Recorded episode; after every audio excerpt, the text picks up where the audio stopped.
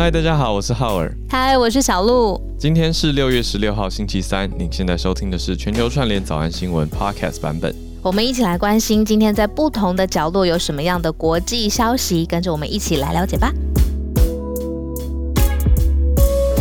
小鹿早安，大家早安。浩尔早安，大家早安，欢迎来到今天的全球串联早安新闻。欢迎大家，你点的歌好好听哦。我去全民 Party 唱好了。这里也可以唱啊，改个词也可以唱啊。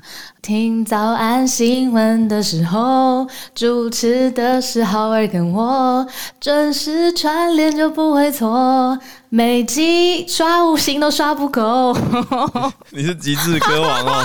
对我刚刚想了一下，我不知道你有这个才能，还可以，还可以，还可以，可以这边唱啊。我的意思是，哇哦。好 哎，哎呀，第四句想不太出来。原本想唱 podcast，但是我觉得有点难。原本想把 podcast 唱进去，但是太难了，好像对，太难了。我觉得每天来全球串联之类的还比较好一点。好听，好听。再来想一下。哇！一早就唱歌，好，大家早安哦！欢迎大家。醒了吗？醒了吗？大家吓歪，想说，哎，这个是哪一台？这是全球串联早安新闻，每天早上跟大家串联在一起。对啊，我们来跟大家盘点一下吧。我们今天选到了几则的新闻呢？是因为美俄峰会马上就要开始了。那这一次是呃美国总统拜登第一次首任上任之后的第一次出访嘛？那有一站呢就是要跟俄罗斯总统来碰面。那所以美俄的峰会有六大的看点，这是 BBC 来整理的。我们待会带大家来看一下。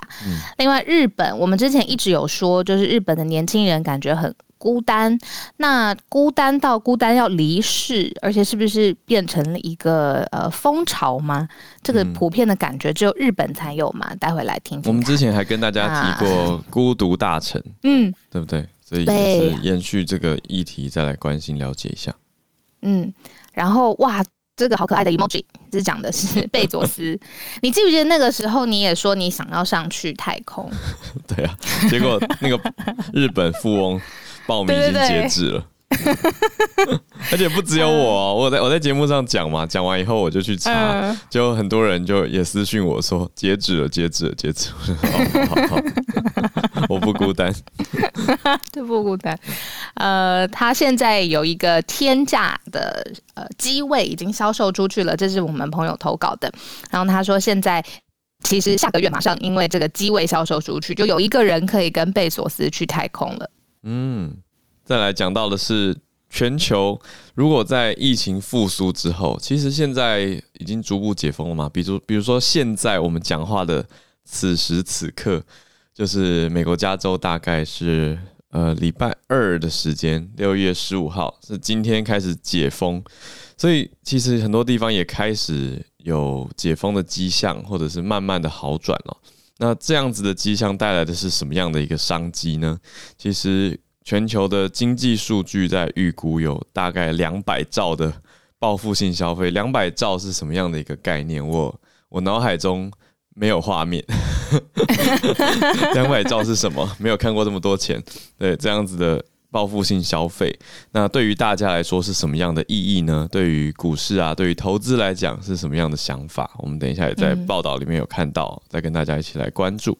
那今天同样八点半的时间，就邀请大家一起来全球串联，可以呃改一下你的 bio 或者是你的照片，让我们知道你现在在的城市，然后这个城市发生什么特别的事情，或是你特别想要分享今天哪一则新闻，你特别有感而发。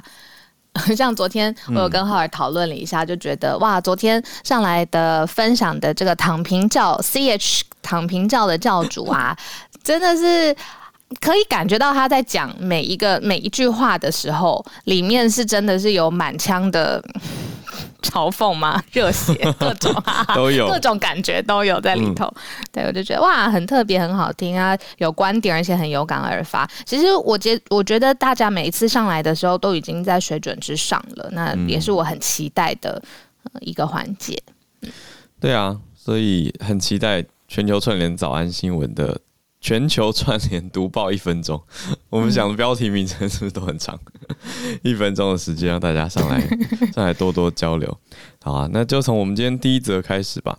我们第一则刚刚小鹿有讲到说，拜登首次出访，他这一趟他这一趟行程还蛮长的哈，在这一趟就跑到欧洲去，那接着现在准备要到俄国来了，因为之前在 G7 的时候，在嗯七大工业国。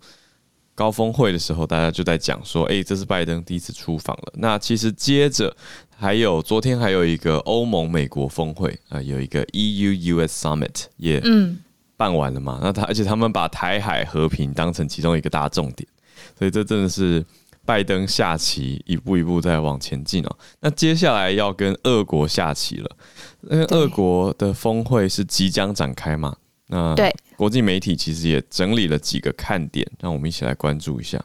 因为我们讲到说，在 G7 其实也在公报里面直接就摆明了讲出说，俄国跟中国的威胁是他们公报里面直接点名要大家一起来注意的，一起来抵抗的。那在北大西洋工业组织当然也是相相应的立场。那现在美国要准备跟这个威胁来开会了，要注意什么呢？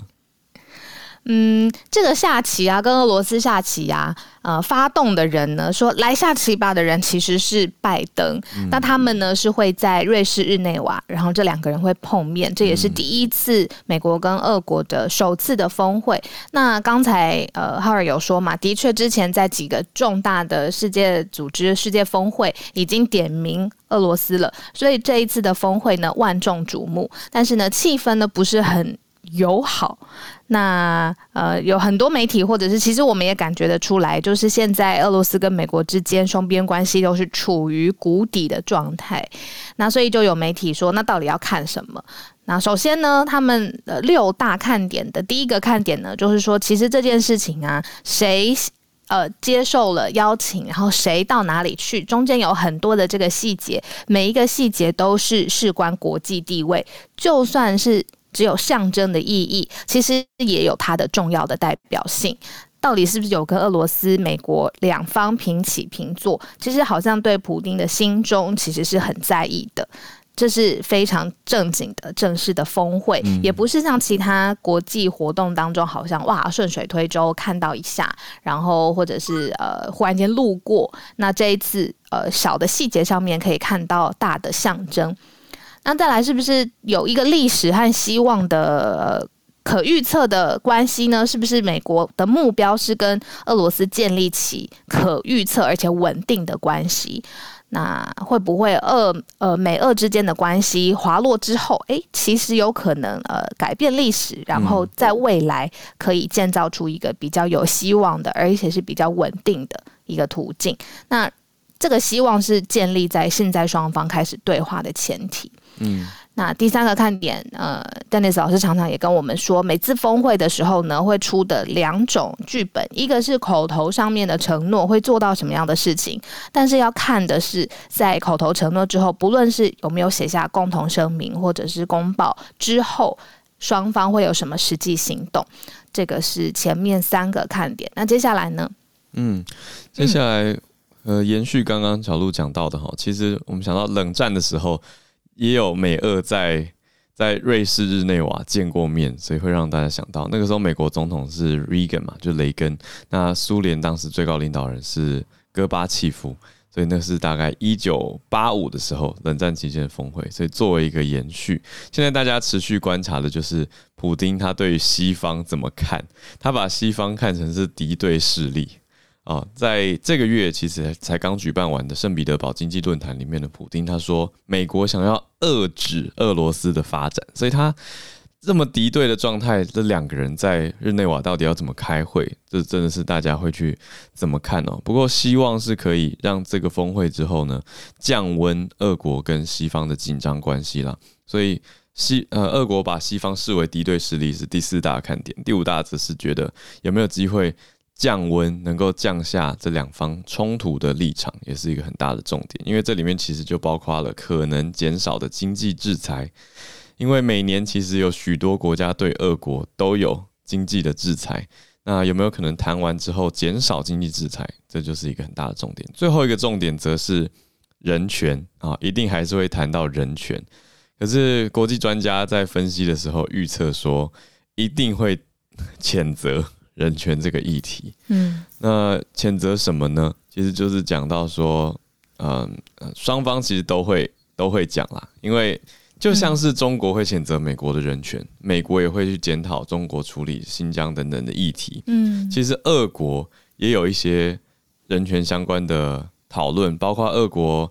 把反对派的政治家羁押等等啊，而且还有一些还有一些人说他们是先把这个政治家下毒，这个政治家叫做纳瓦尔尼啊，大家可能在下毒。媒体上听过，对，就是这个说法是说先把他下毒以后又把他羁押起来，那这就就是拜登其实在针对中国讲新疆嘛，那针对俄国常常就是针对这一题。所以，因为纳瓦尔尼他是有一个反贪腐办事处跟反贪腐基金会，都被莫斯科法院说是极端主义，就被禁掉了。所以，这个也是在美国抗议跟针对人权议题里面常常去提到的重点。所以，这几个看点呢，就持续的让大家一起来注意一下、关注一下，到底嗯啊对，因为俄国是已经把美国列入不友好国家了，那现在跟不友好国家的领袖要见面，就是。欧洲时间的今天稍晚，稍晚，嗯，对，对，今天，对，没错，没错，对啊。好，那我们延续这个题目，现在拉回到亚洲来。亚洲刚刚讲到日本的孤独离世潮，其实是一个蛮蛮难过的题目哦，因为这里离世，我觉得还蛮委婉、蛮优雅的。其实这边讲的就是轻生，嗯嗯，就是在孤独的情况下，轻生率上升了。因为在疫情期间，其实非常多人在软封城的情况下，觉得非常的闷。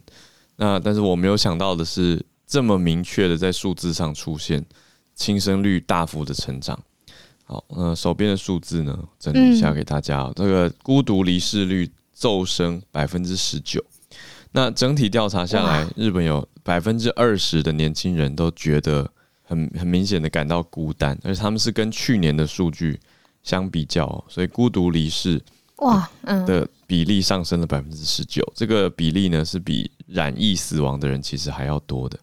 哇，很显著，嗯，因为刚好讲到染疫死亡，就是说，如果你去看他的呃每天的日本的呃确诊啊，它的新高点其实是五月八号有一个确诊新高点是七千两百三十四人，那那个时候陆陆续续其实包括东京在内有十个都道府县都有紧急事态宣言嘛，之前很长的时间也开开关关，但是现在疫情其实是。呃，慢慢在趋缓的。那尤其我看到媒体报道写说，在北海道啊、大阪啊、冲绳单日的确诊其实是已经一百例以下了。嗯，那其实已经是有一点控制下来。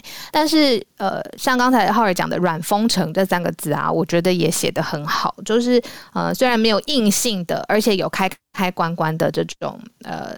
政府的措施有在调配嘛？弹性的滚动调整，但是普遍上面来说，心理的孤独感是一直存在着，而且呢，这个孤独会导致呃，可能啊不想活下去了。那百分之十九，我觉得很显著。同时还有一个就是现在是呃。日本东京要举办奥运的时间，那可能倒数一个多月，然后很多在跟冬奥相关、东京奥运相关的讨论，比如说职工的安全，那是不是应该在这个时候来举办？那这个举办又呃关系于跟国际之间的互动跟关系，所以其实也产产生很大很大的讨论。那所以可能有不同的文化的原因、心理的原因，造成了现在日本孤独感很重，哈，孤独离世。哇，百分之十九，我真的觉得很高哎。对啊，那这边的数字是说，嗯，到目前为止，日本有超过一万人染疫死亡，可是却有两万三千人自我了断。哎呀，对啊，这两倍。嗯，那每每年的自我了断或者孤独离世的数据大概是三万左右了。对，那这个里面，呃，应该说牵扯到的是说有很多的忧郁的原因啦。那让大家很难过的原因，这些念头很多，所以常常会有些人觉得，什么人生没有意义啊，或者是孤独对于个人的亲生念头很很巨大等等。那另外一个心理卫生的研究是讲到，日本四十岁以上的民众有四成觉得孤单，那四十岁以下的数据是高到五成，哦，四十岁以下一下，半呢、嗯觉得很孤单。嗯，我是觉得说，嗯，大家大家来听全球串联早安新闻，就不会那么好了对啊，对啊、对啊，那就哎，有一个多交流、多在一起的时间跟机会很重要了。然后这也是不幸的消息。如果身边你呃有日本的朋友啊，嗯，其实也可以多多关心他们。现在视讯也很方便了嘛，各种视讯的玩法呀。诶，我那天呃啊新创公司好像有一个很红的叫 Gather，是不是？对，呃，是诶，你有在玩吗？就是大家可以打造一个虚拟的场景，然后你如果比如说我我们团队有做，可是我没有上去，我怕我玩物丧志。好像会玩物丧志，好像会，可是就是有一种连接的感觉。嗯，啊，比如说可以搭搭建一个场景，然后我跟浩尔都在这个场景里面，都虚拟的、都线上的。然后我如果经过浩尔身边，我们就可以，他就会模拟出一个我真的经过你身边，然后我要跟你聊天。那我们的场景有可能是迈阿密的海滩，有可能是 NHK 的主播台，都有可能。对对，可以搭建这样。我的意思是有很多方法可以保持连接了。嗯，真的讲的很好。对啊，有方法很多，但我觉得重点是 reach out，就是大家要伸出援手，或者大家彼此联络啦。因为一直觉得孤单，当然会希望人家来找自己吧，那个感觉。可是自己也可以做一些什么。所以，嗯那当然。哦，我们对每个人个个体来说，也可以 reach out to your friends and family，所以也可以关心一下，哎、谁谁谁好像很久没联络了，传个讯息啊，关心一下他最近好吗？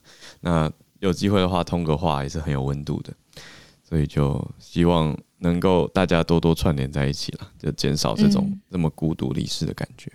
嗯，好，那贝佐斯的这个机票啊，太空舱的机票，现在这个 Blue Origin 卖出去，可是其实买家很神秘耶。对，又不公布。我跟你说啊，世界型的富豪啊，他们一定知道，就是要怎么样让他们更有神秘感跟尊爵感，就是 或者是避税 啊，我不知道，就是他们其实很习惯，很习惯在各种拍卖当中，就是让自己的身份不要曝光。真正一直大曝光的人，他们不是最顶尖的富豪，富豪。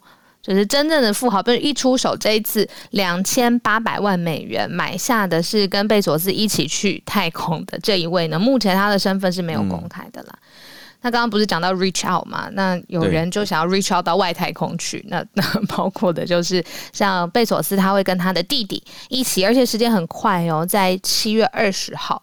就会搭乘他们自己呃，我们之前有讲过，他的公司叫 Blue Origin，里面呢，他的这个宇宙飞船名字叫做 New Shepard，他们会一起飞向外太空。那其中有一个机位呢，就是一个神秘富豪，他以两千八百万美元得标，然后会跟大家一起到外太空去，这样子。嗯，好的，所以看着别人这么有钱，要上外太空，我觉得也来关心一下全球的经济，到底怎么什么时候复苏？那复苏代表的迹象跟我们每个人个人的财富有什么关系哦？这个消息讲到的是在接下来预期。特别是美国哦，有一个强专复苏财，就像我们刚刚讲到嘛，美国已经逐步解封了，所以这个预期是报复性的消费。也就是现在美国人很多会重新出闸，而且会增加许多的消费，因为美国大家也知道是全球最大的消费市场。那台湾其实蛮多产品就是直接或间接出去到美国的。那手边的资料还在盘点，说台湾今年一月到四五月的出口商品结构里面呢，很多其实也是受惠到美国的产业，这个是大家可以去关注的，像是 Las Vegas。现在也准备要六月一号已经开始重启了，那这是美国观光收入最高的城市等等，所以这边有很多很多的消息让大家看到。呃，还有像台湾来自美国的外销订单年增率是到今年四月哦，就是年增加了百分之四十三哦，成长幅度只少于东协而已。那一月到四月累积起来，来自美国的订单增加率呢是百分之四十三点二。那以出口来讲，真的是很强。那高达三分之一的是资通讯还有视听产品，哦，表示美国还是有蛮多远距连线啊等等相关的产品产业相关的需求，所以这都是台湾很强的产业啊。另外，台湾出去的还有金属啊、钢铁啊、机械啊、橡胶呃塑胶跟橡胶的制品，对，运输、医疗器材、半导体，这个绝对是，还有家具跟体育用品，所以这些都哦，各个面向真的超级多，所以这些都在我们刚刚讲的两百兆里面，这样好像就比较能理解两百兆到底是什么了。对，因为生活当中就是有这些各方各面，而且报复性消费有一种你知道心理的感觉，就是之前呃可能受限嘛，可能只能网络上面，那现在可以真的是实体，然后或者是解封潮之后有各种心理的生生理，比如说要更去玩去更多的地方，然后让自己更伸展，有各种生活当中的不同的事情，那是不是可以带动全球的经济的？增长，那尤其是反映在消费市场上面，呃，财经心理预期上面会有什么样的表现？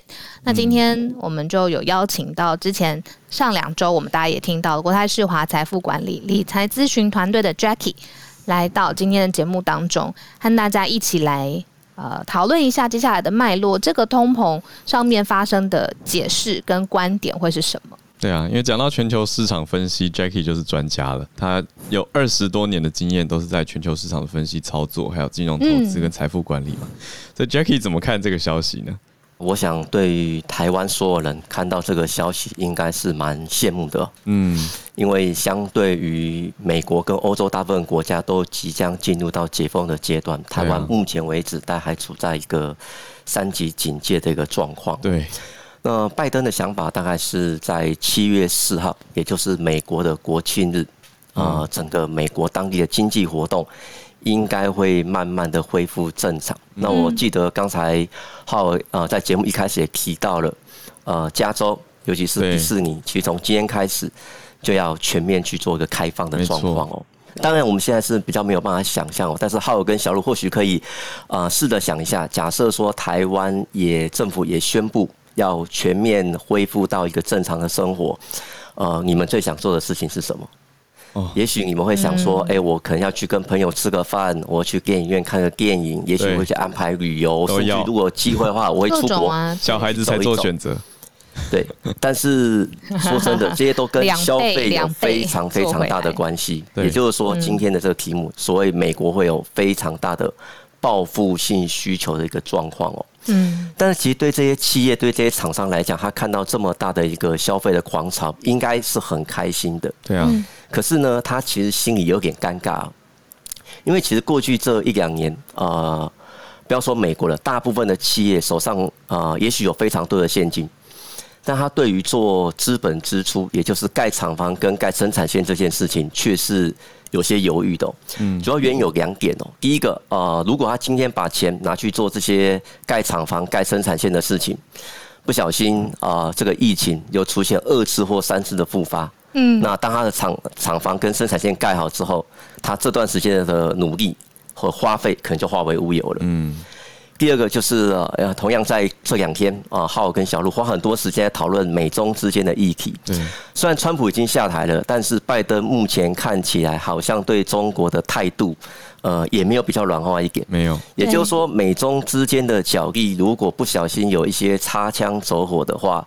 对于这些企业来讲，它会面临到非常大的不确定的变数哦。嗯，所以我们看到了过去这几年，其实企业对于资本支出盖厂房跟盖生产线这件事情，基本上是比较兴趣缺缺的。嗯，那在面临到整个经济开始解封，然后整个需求开始要爆发，呃，对于这些企业来讲，它的供给可能没有办法跟上。嗯，那这时候如果原物料或者一些航运，有出现一些呃延迟的话，我们就会看到全世界的物价可能就会稍微往上走一点，也就是出现所谓通膨的情形。对。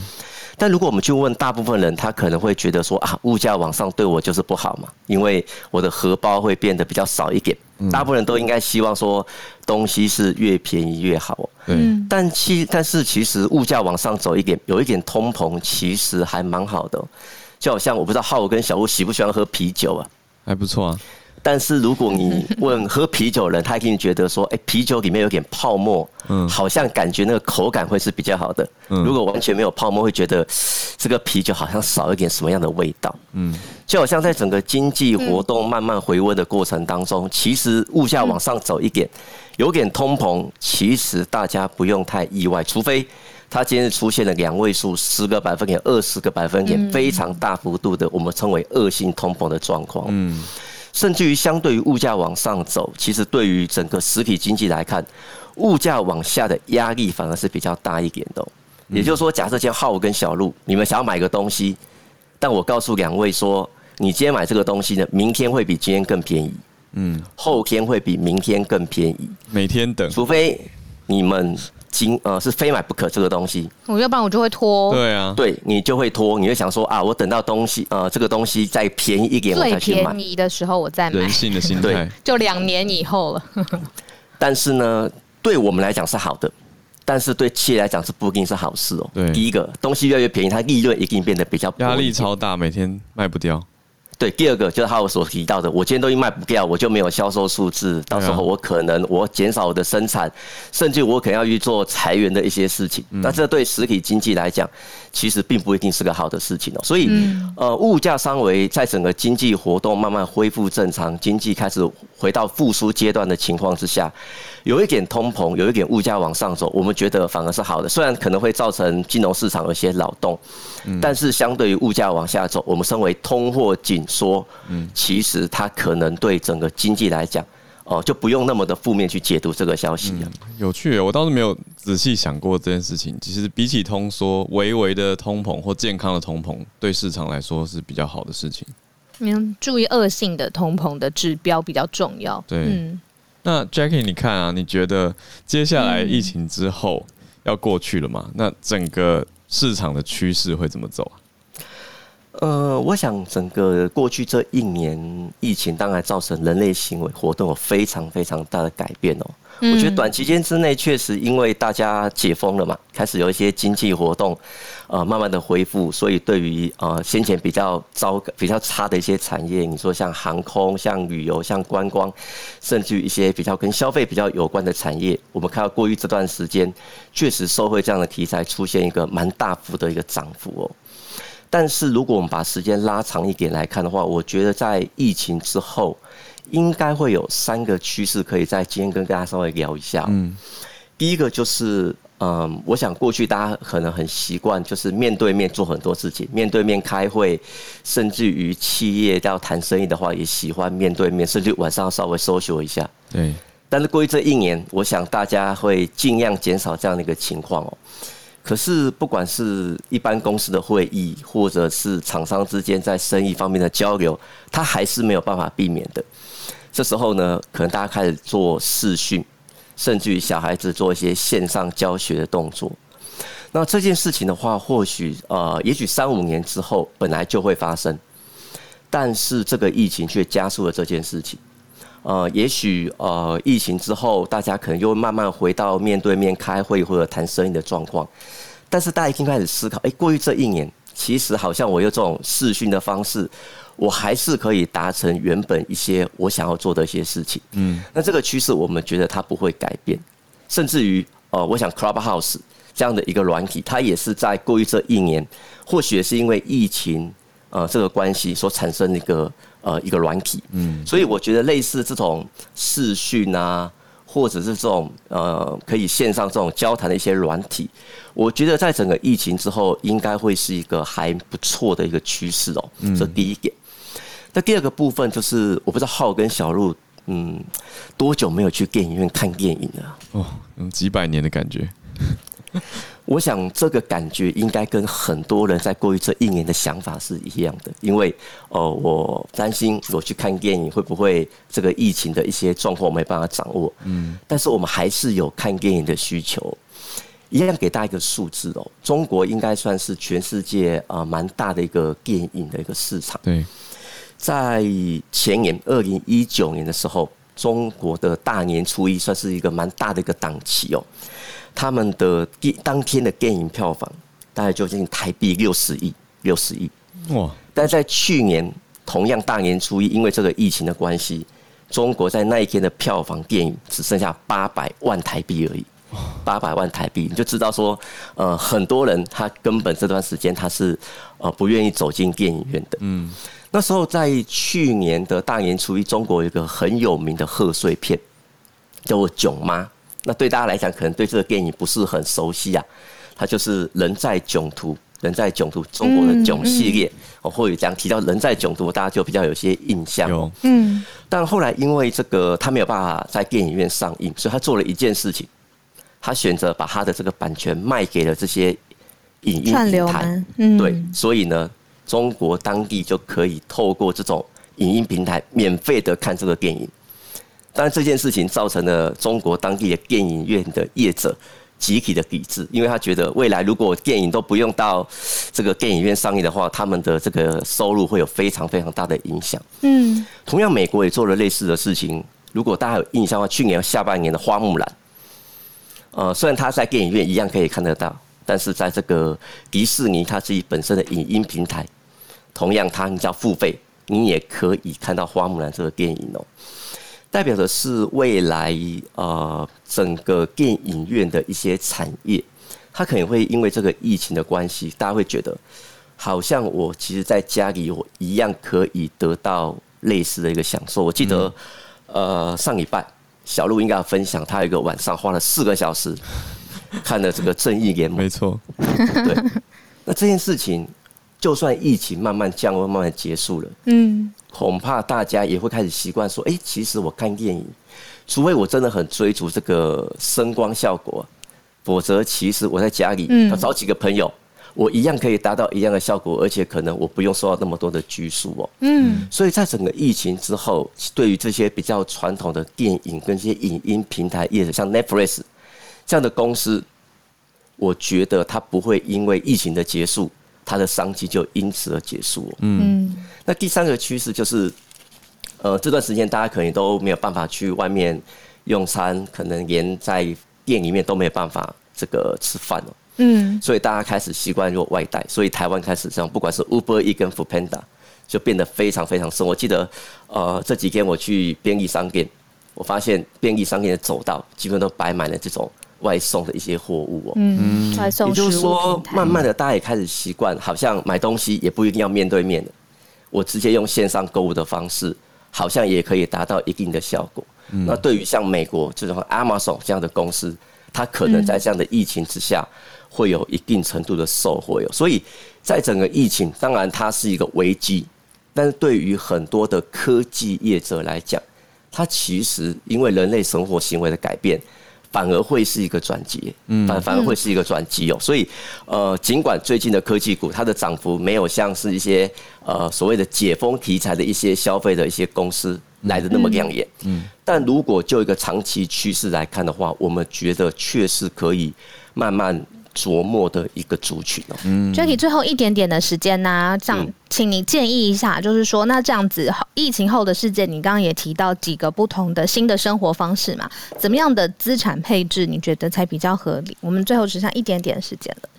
呃，我觉得在整个资产配置的部分，我觉得我先从台湾的角度来看哦那台湾的话，我觉得对内需消费来讲，当然这个疫情一定有非常大的冲击。嗯，但就像刚刚浩尔所分享的，其实台湾本身是以出口为主的一个呃国家，对，所以呢，欧美的解封对台湾一定会是比较好的、嗯，所以在整个资产配置的过程当中，我们觉得股债适度做一个均衡的配置。呃，在股的部分，如果是一个比较长期投资，就像我刚才所分享的一些科技的趋势，呃，我觉得可以做一些琢磨。嗯，但是在整个布局股市的过程当中，还是要留意未来市场。啊、虽然解封了，但是我们不知道，呃，疫情是不是就完全结束了？我们不知道，它可能还是有反复的一个状况。对，所以在整个股市的配置过程当中，似乎也可以搭配一些债券，做一些比较保值的状况，做一些股债均衡，我觉得还是一个比较适宜的一个情形哦。那就花一点时间，花一点时间。呃，想跟大家分享的就是，呃，我相信，呃，过去这段时间大家一定会是比较压力比较大一点，因为我们有大概一个多月时间没有办法回到过去比较正常的生活。嗯，但是我觉得疫情终究会过去，疫情终究会过去，然后我们应该稍微正面一点来看待未来的生活。想想看，假设疫情真的结束了，经济回到正常生活的状况之下，我们想要做些什么样的事情？很多那。这时候我们应该呃正面来看待一些事情，然后呃一起努力，然后可以，我相信大家一定可以度过眼前这个难关哦。嗯，然后最后还是要帮大家呼吁一下，真的台湾加油，大家加油。嗯，谢谢 Jackie，谢谢。谢谢 Jackie 带来的国际还有经济局势上面的分析。对，那他所属的单位是国泰世华嘛，在市场上面大家都知道，国泰世华有很多的理财的产品，而且有专业的分析的团队，专业形象也很高，就像是 Jackie 这样子，可以从生活面帮我们想象未来的呃情况。对，那国泰世华在六月二十五号，呃，这一天很特别哦，下午两点到三点，在 YouTube 上面呢也有一个直播，是二零二一下半年全球投资展望论坛。特别讨论的事情是欧美复苏，还有疫情之下台湾投资布局相关的议题。那当天有一个主讲者呢，是一位投资大师，他的名字是 Howard Marks，他是特别受股神巴菲特崇拜的投资大师，以及国泰世华的首席经济学家林启超，他们会一起在线上和大家来谈财经的趋势。超期待的，因为 Howard Marks 的书很好看，真的？呃加上他跟我同名嘛，Howard，对，所以我很期待，我已经记好时间了，二十五号的下午两点到三点。那我们也会把直播的链接放到 Podcast 的节目资讯栏，如果大家有兴趣的话，到时候就可以从我们的 Podcast 那边点，就可以设定 YouTube 直播通知，就更不会错过。所以我想，刚刚 Jackie 讲了一个很大的重点是数位转型啦。就这波疫情推动了非常多产业，都增加了人生新的选项跟可能性。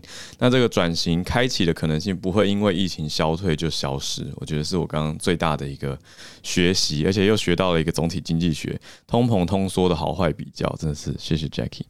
那我们现在来到全球串联读报一分钟的时间，那已经很多朋友在举手了哈，大家都想要分享自己关注的重要新闻来跟大家串联在一起。那我看到一阵子没有上来的一粒百优姐姐姐姐姐，今天要来跟我们分享什么？我今天要分享的还是美俄高峰会的几个看点。嗯，对对对，诶那我我现在自己比较我我不好意思打断你一个问题，现在在学校教课都都俄都是讲俄罗斯了吗？对啊，现在都讲俄罗斯了。那法嗯都是讲法国是吗？呃，我自己啦，我自己习习惯上就讲法国了，对，但但是我平常还是跟朋友讲话还是讲法国，对啊，就比较熟悉啊。然后对，好奇而已，好奇问，好好好，对，因为因为我发现我们讲美俄，你会讲美俄，我想说你一定是太年轻，请请请请开始，OK，嗯。就今天我大概几个主要的看点是，如果我们延续 Dennis 老师的一个观点，就是说，其实现在呢，连俄罗斯也要加入这个牌局了。普丁也要进来打牌了，那大家要注意到，说普丁他绝对不是一个新手，他或许是这几十年来在国际政治上面坐在位置上面最久的一位，在他的面前，不是马克宏、梅克尔，或者是呃 Johnson 这样子只经历的时间，哪怕是那个梅克尔已经执政了十六年，在拜呃这个普丁的面前，其实都还只能算是年轻人，所以我们可以看到是拜登跟普丁两个高手重新要见面。那非常有意思的是，这几天俄罗斯不断释放出一个新的讯息出来是，俄中关系是史上最佳。我知道你们美国最想要对付的这个敌人就是俄罗斯啊、就是中国。可对不起，我俄罗斯跟中国之间的关系是很好的。那我们可以从几个点来看，就是说，第一个，当他说出最佳。换句话说，就未来有可能经过这一次会议，俄中关系重新降到一个比较平衡的点上，那就看你美国的表现喽。我把球丢给你美国，那美国跟俄罗斯到底有什么共同利益可以开发？我觉得可以连接过去 Dennis 老师分享的那一场北极会议开始，他们挑在冰岛的首都见面，然后当时共同探讨北极有有没有什么开发的可能性。我认为这是美俄他们两个重新见面的时候可以谈的一个点。那大家肯定要注意到的是，其实美国在 G 七之后在俄罗斯，对俄罗斯来讲有点伤害，因为过去其实是 G 八国，俄罗斯在二零一四年以前是也在这个团体当中的，所以双方现在彼此剑拔弩张，但会不会谈出一个民硬实软的共共识？我觉得非常值得观察。嗯，谢谢。等一下，可能 Dennis 老师会补充更多。民硬实软就是刚刚小鹿讲到的其中一个看点嘛，口头承诺跟实际行动到底是如何？这我们一起来关注。谢谢百优姐，谢谢姐姐，谢谢。继续连线到美国来，美国东边的月光河。我今天就是刚刚大家都在提到的，就是全美出现了一个报复性消费，还有旅游潮。然后这边我其实有特别要讲一下新闻英语，因为我觉得这很有趣。就是美国是这么大的世界上的消费市场，就是世界上最开放的市场之一，所以真的是大家最喜欢听到三个字，其实不是我爱你，而是买买买。所以 还有报复性消费，就是 compensatory consumption。那么疯狂消费是 go on shopping spree。另外呢，也常常有一个消费疗法，就 retail therapy。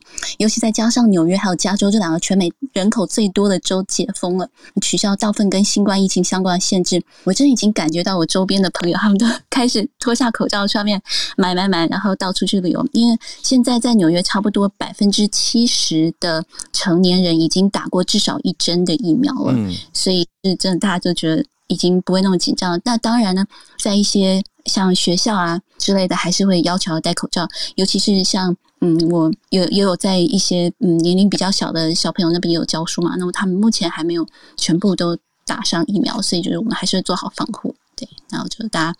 疫情就是慢慢要结束了，然后希望大家再坚持下去，加油！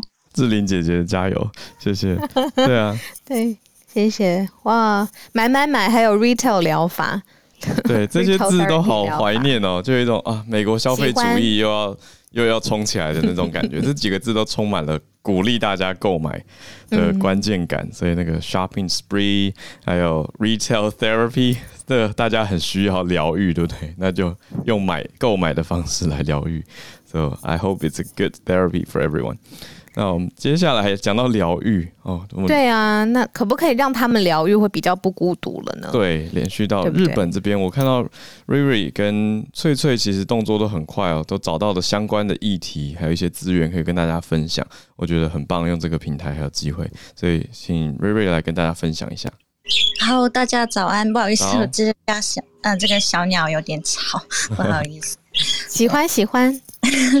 好，那我今天因为讲到日本孤独理事长的这个问题，那我就搜了一下啊，财经新闻有报道说，明天呢，呃，是日本跟英国的孤独担当大臣会这样进行呃在线的会谈。那在 G7 的时候呢，其实也有达到共识，说呃，日本将会向英国呢吸收呃政策上的一些呃。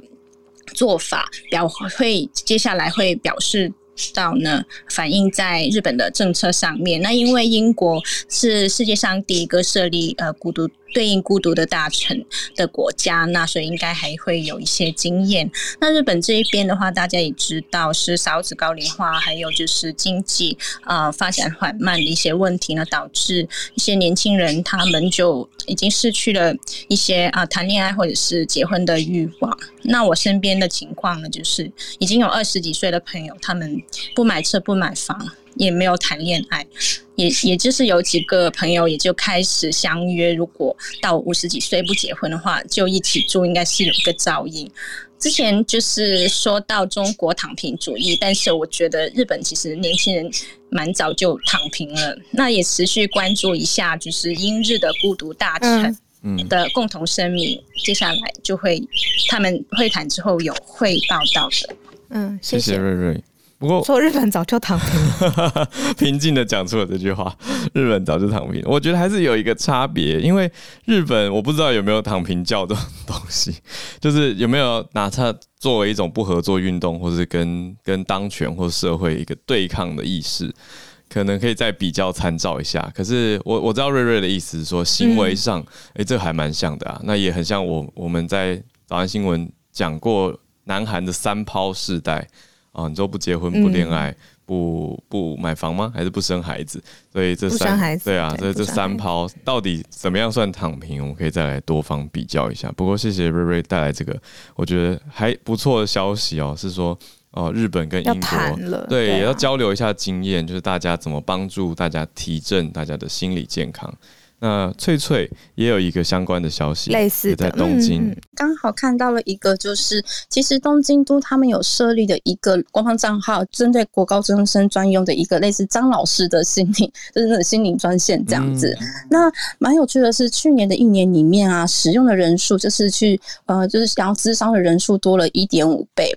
那其实他们分析主因应该就是因因为在疫情之下，让学生的心情感到不安。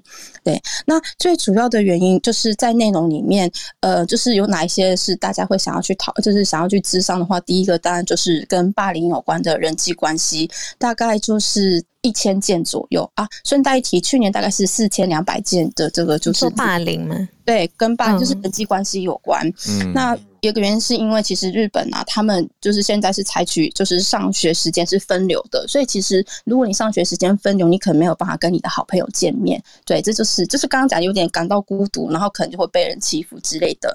那另外一个的话，就是跟家人之间的关系，大概是三百九十八件。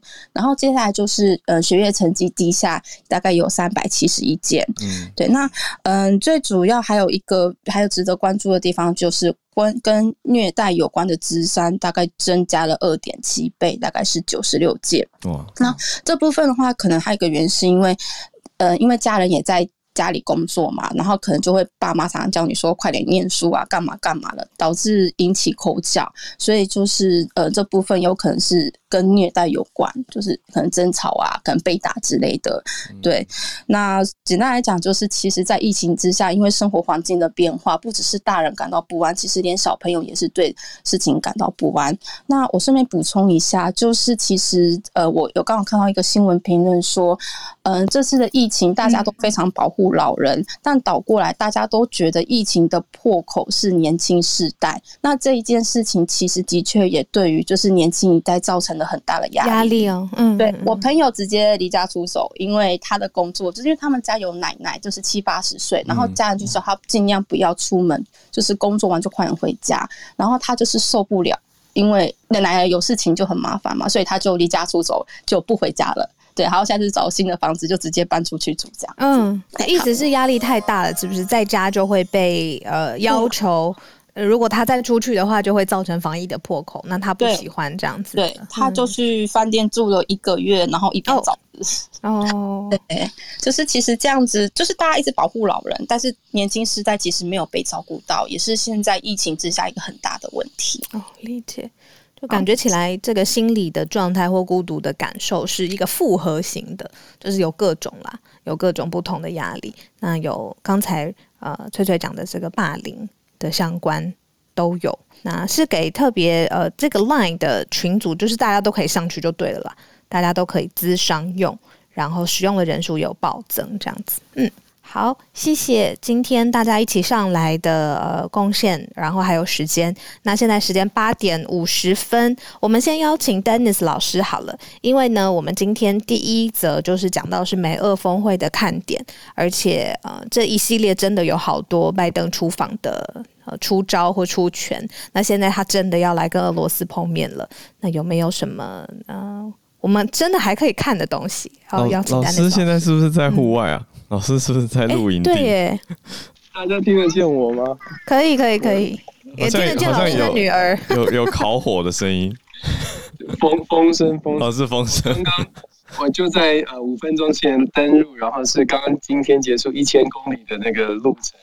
到达我们的露营地哇！就是美国跟俄罗斯之间，我们要观察的还是在中国的问题上面。拜登当然是希望可以用各种的筹码，让俄罗斯可以离中国远一点。那我们看到现在俄罗斯它的筹筹码就是中国，就像百优姐呃分享的，就说基本上俄罗斯最大的筹码就是如何能够让美国觉得我必须要提供你多更多的东西，才能把你从中国身边拉回哦。所以我们很很简单的概率是这样。那我觉得今天我在路上看到的最大的消息，应该是刚刚。发生就说以色列对那个巴勒斯坦又进行轰炸了，我不知道大家有没有看到这个消息。那我们也知道以巴之间才刚刚停火，现在又进行轰炸，而且呢，他是在新总理上任之后，所以我觉得这个以巴之间会不会又产生比较多的争议？我觉得这是今天一个最新的消息，而且也值得现在这个礼拜再继续的观察。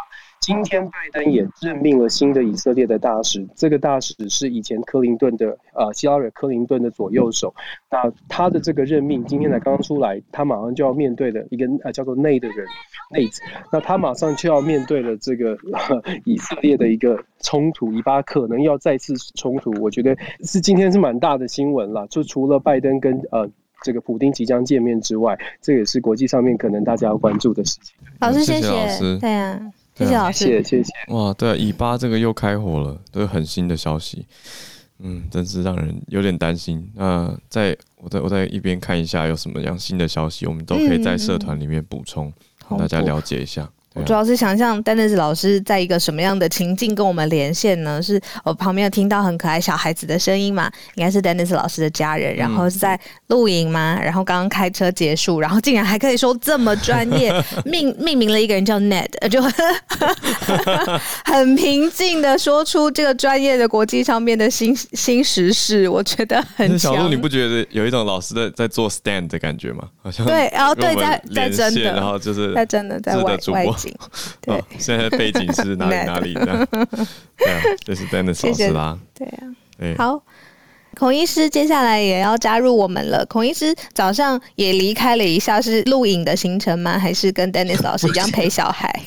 是送林师去上班哦，是放闪的行程啊？没有啦，好闪好闪！一上来我就听到极致歌王端午假日整理了几个。科学上的题目，就是最近大家蛮关心的。昨天没有时间讲，我今天很快的讲过去哦。嗯，上礼拜啊，就是我的同温层还有好多网友都问我，这个肺炎链球菌对的疫苗，这是抗细菌的哈一个疫苗。假如我们打不到新冠疫苗，我们是不是打可以打这支？嗯，那蛮多医生在啊他的脸书或是受访的时候讲这件事哦。对，那是因为去年有一篇。病例回溯的研究，哦，然后就统计说有打过这个十三价疫苗，请注意，肺炎链球菌有十三价跟二十三价，哦，那他是去找十三价疫苗打过的人，然后去看他们后来得了新冠，然后会不会有什么差别，哦，那他们发现，哎，好像这个重症率、住院率、死亡率都稍有下降，所以有这样的一篇文章。那所以就很多医生就拿着这篇文章，然后跟大家推广说：“哎呀，打不到新冠，我们就打这一支好了。”吼，那就引起疯抢。吼，听说已经打不到了，这个疫苗也是都存货都打完了，要预约要预约好好后面这样子，已经缺货。是的，是的。那可是后来有很多医师们再去找证据哦，因为大家知道医学上的证据其实有各式各样的证据等级。比方说，我们现在应该大家都很熟悉的第三期临床试验，双盲，好，然后这种一开始就决定你要解决什么问题，然后开始做临床试验，这个是 golden standard，就是最最棒的科学的证据等级。我们现在科学很讲究。Evidence base 哦，实证医学。那所以刚刚讲的那一篇，它是回溯，比方说是找我们的鉴宝资料库。那这样子的研究是比较轻松的，可是它通常不一定能回答到最好的答案哦。因为后来有人有另外一个团队想尝试做类似的事，可是他就没有找出关联来，他没有办法被重置哈那个发现。所以因此我要跟大家讲的是，肺炎链球菌。疫苗是不是真的可以影响新冠的预后？这件事在科学上还是有争议的哦。那学理上讲起来好像也有点不能想象，因为它是一个防止细菌感染的疫苗嘛。那像是我前天跟李明英老师同台，哦，我私底下问他，他也说他觉得他不相信啊，因为呃，这跟流感不一样。大家知道流感哦，得了流感之后，它会续发细菌感染。然后造成细菌性的肺炎，然后造成一些死亡。那可是新冠目前观察起来，它续发细菌感染的情形似乎没有太严重。它多半是死于新冠本身那个很严重的发炎就够了，不不是死于后续的细菌感染。那所以老师自己也觉得，诶，应该是没有效。那可是他不反对大家去打这支疫苗，这其实跟我讲的也一样了哦。因为肺炎链球菌疫苗本来就是一支。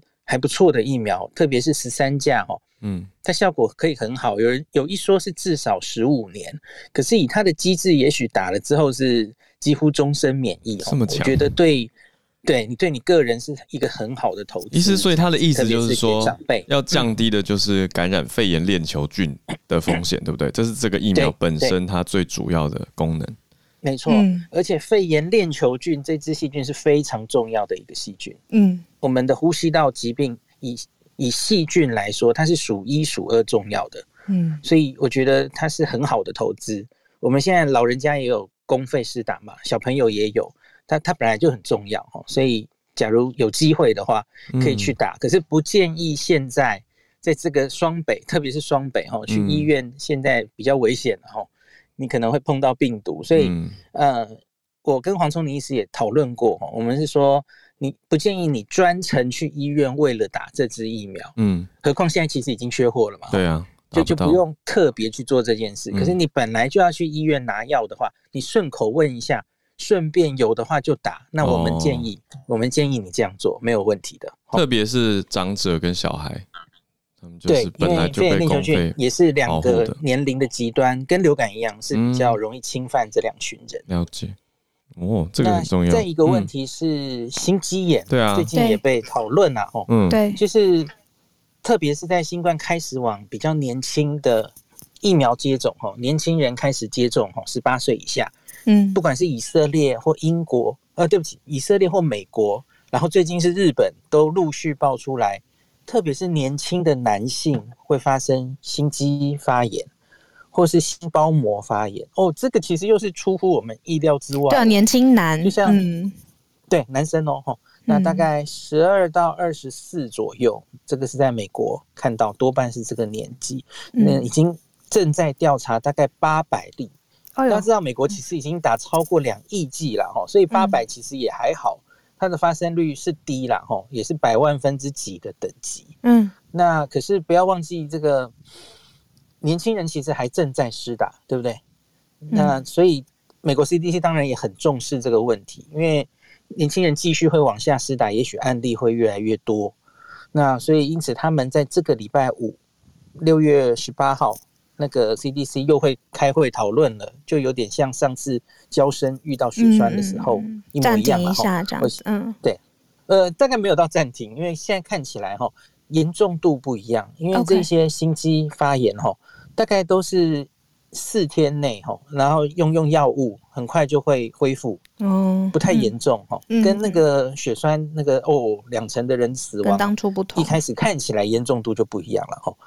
那轻微几乎都是九十五 percent 的案例都是很轻微的症状。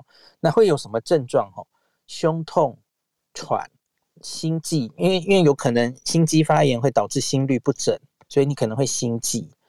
那多半是发生在注射疫苗后的一周之内。那第二季比较容易发生。在美国的资料是第二季大于第一季，大概二比一。嗯，就是第一季也是会发生的哦。嗯，然后年轻男性为主。所以这个我我觉得我们的话，莫德纳开始试打了嘛，嗯，那有一些打在医护人员的话，也许有很年轻的医护人员，嗯，搞不好也有机会遇到，所以值得提醒大家注意一下。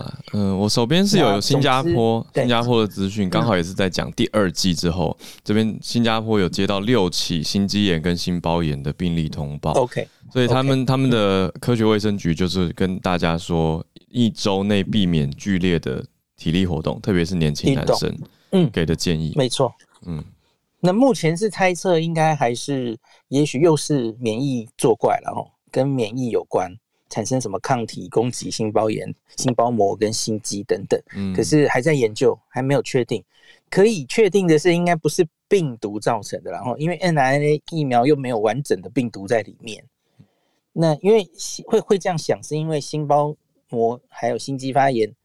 通常最常见的原因是病毒感染，嗯，某一种病毒，像大家很熟悉的肠病毒，肠病毒有好几型嘛，吼，某几种型的肠病毒容易攻击心脏，那这个有时候会很猛烈哦，很很恐怖哦，就是呃一下就丧命，也是有看过，可是有可以轻，也可以很重，那所幸目前看到疫苗引起的吼，似乎都是比较轻微的。那就值得继续观察，在美国 CDC 十八号开完会之后，那我再整理资料，再跟大家报告。大概就这样子。谢谢医师，谢谢医师。医师不间断的每天早上都跟我们说他今天想要分享的呃关键字啊，或者是数据啊，或者是今天重点的呃一呃这些新闻，他想要呃让大家适宜，让大家放心的东西是什么，都不间断的，一早就会传简讯给我跟浩儿，然后到现在才刚刚回家，然后也跟我们一起连线，谢谢医师今天带来的新的想法。对呀，谢谢大家今天持续。上来跟我们继续串联在一起，所以也听到了世界各地的消息，也希望大家都串联，保持连接，不那么孤独。那大家多多有一个陪伴跟资讯的交流，我觉得这都是在特别是疫情期间很好的一件事情。哦，我有一个小小的呼吁吗？还是请求？嗯，昨天呢，我看了一下我们 podcast 的排名，我很难过，因为我们掉出五十名以外了。然后我就很紧张，我就赶快问群主说：“哎，为什么会这样？或者是有没有什么需要调整的地方？”那大家如果有想建议，也可以欢迎留言给我跟浩尔，或者是如果你觉得哎这个节目很好听，有陪伴，可以帮我们分享给身边的人。然后因为掉出五十名以外，我我我难过，所以 这是呼吁嘛。感情上的诉求我难过，所以看看我们怎么样一起让节目更好。很简单啊，就是大家现在就上去 Podcast 全球串联早安新闻五颗星按下去送出，然后留个言，给一些想法或建议吧，把它当一个心情留言板哦。就大家听了一段时间，可能离上一次留言，或者说上次根本就没留言啊，也很久了，所以刚好大家现在就上去。讲一讲自己今天过得怎么样啊也好，或者是你觉得今天听到的消息里面，今天吃什么吗？随意，我真的都都好，我都好，没有限制啊。对啊，这也是一种串联嘛。只要你留言以后会让你觉得心情很好的，我觉得就是一件好事。不要觉得那么孤独，让大家串联在一起，就是我们这个新闻节目很大的一个重点，也是跟其他人不一样的要素吧。嗯。谢谢你今天的收听。想知道更多全球串联在一起的新闻，都欢迎加入 Facebook 社团“全球串联早安新闻”。那今天我们有国泰世华财富管理的专家来跟我们分析财经新闻。对他们也准备了官网啊，还有 Line 的连接要分享给大家，会在上面定期的发布投资的观点。另外呢，国泰世华专业的投资研究团队准备了一份问卷，欢迎大家透过这个问卷告诉我们你的感受。大家如果方便的话，就花个一分钟在线上简单填写一下问卷就可以了。非常感谢大家今天的收听跟陪伴我们喽！谢谢大家，我们明天见。